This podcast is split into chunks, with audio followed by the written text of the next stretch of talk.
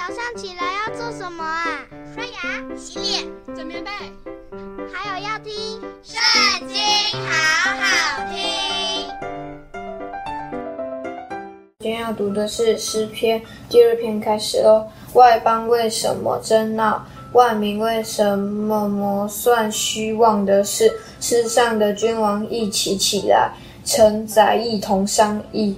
要抵挡耶和华，并他的受膏者，说：我们要挣开他们的捆绑，脱去他们的绳索。那坐在天上的必发笑，主必嗤笑他们。那时他要在怒中责备他们，在烈怒中惊吓他们，说：我已经立我的君在锡安我的圣山上了。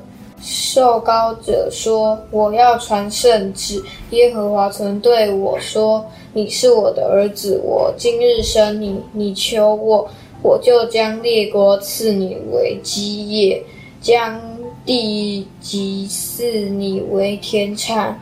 你必用铁杖打破他们，你必将他们如同窑匠的瓦器摔碎。’”现在你们君王应当醒悟，你们世上的审判官该受管教，当存畏惧侍奉耶和华，又当存战兢而快乐，当以嘴亲子，恐怕他发怒，你们便在道中灭亡，因为他的怒气快要发作。凡投靠他的都是有福的。今天读经就到这里结束，下次要一起读经哦，拜拜。